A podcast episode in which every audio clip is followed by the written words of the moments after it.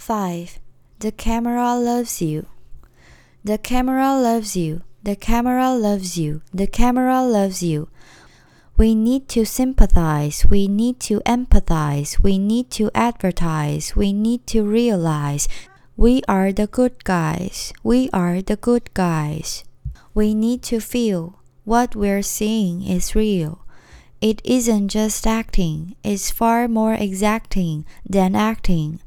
We're talking reality, we're talking humanity, we're talking of a plan to be overwhelmed by the sheer totality and utterly believable three dimensionality, three dimensionality of all the things that Anne can be, all the things that Anne can be. What's Hecuba to him or he to Hecuba? A megastar, a megastar. The camera loves you, the camera loves you, the camera loves you. We need to fantasize, we need to improvise, we need to synthesize. We need to advertise that we are the good guys, we are the good guys. We need to go for the sexiest scenario.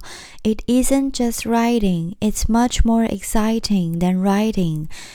We're talking actuality, we're talking contemporary, we're saying that we want to be overwhelmed by the sheer quantity, yes, by the sheer quantity of all the things that Anne can be, all the things that Anne can be. What's Hecuba to her or she to Hecuba? A megastar. A megastar? The fuck you are. The camera loves you. The camera loves you. The camera, the camera, the camera, the camera, the camera, the camera, the camera loves you.